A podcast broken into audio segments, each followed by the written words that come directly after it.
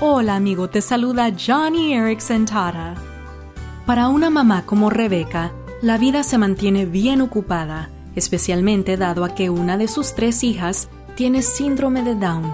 Rebeca ama mucho a su familia, pero recientemente me escribió diciendo, Johnny, es difícil encontrar momentos de descanso con mi familia o con mi esposo, y también es duro emocionalmente. A menudo nos preocupamos por nuestra hija y lo que nos espera en el futuro. En Mateo capítulo 11 Jesús dijo, Vengan a mí todos ustedes que están cansados, yo les daré descanso. Si conoces a una familia con necesidades especiales, ofrece cuidar a los niños o cocinarles un almuerzo. Bendícelos con el descanso que Dios ofrece. Johnny y amigos, compartiendo el amor de Cristo a personas afectadas por la discapacidad.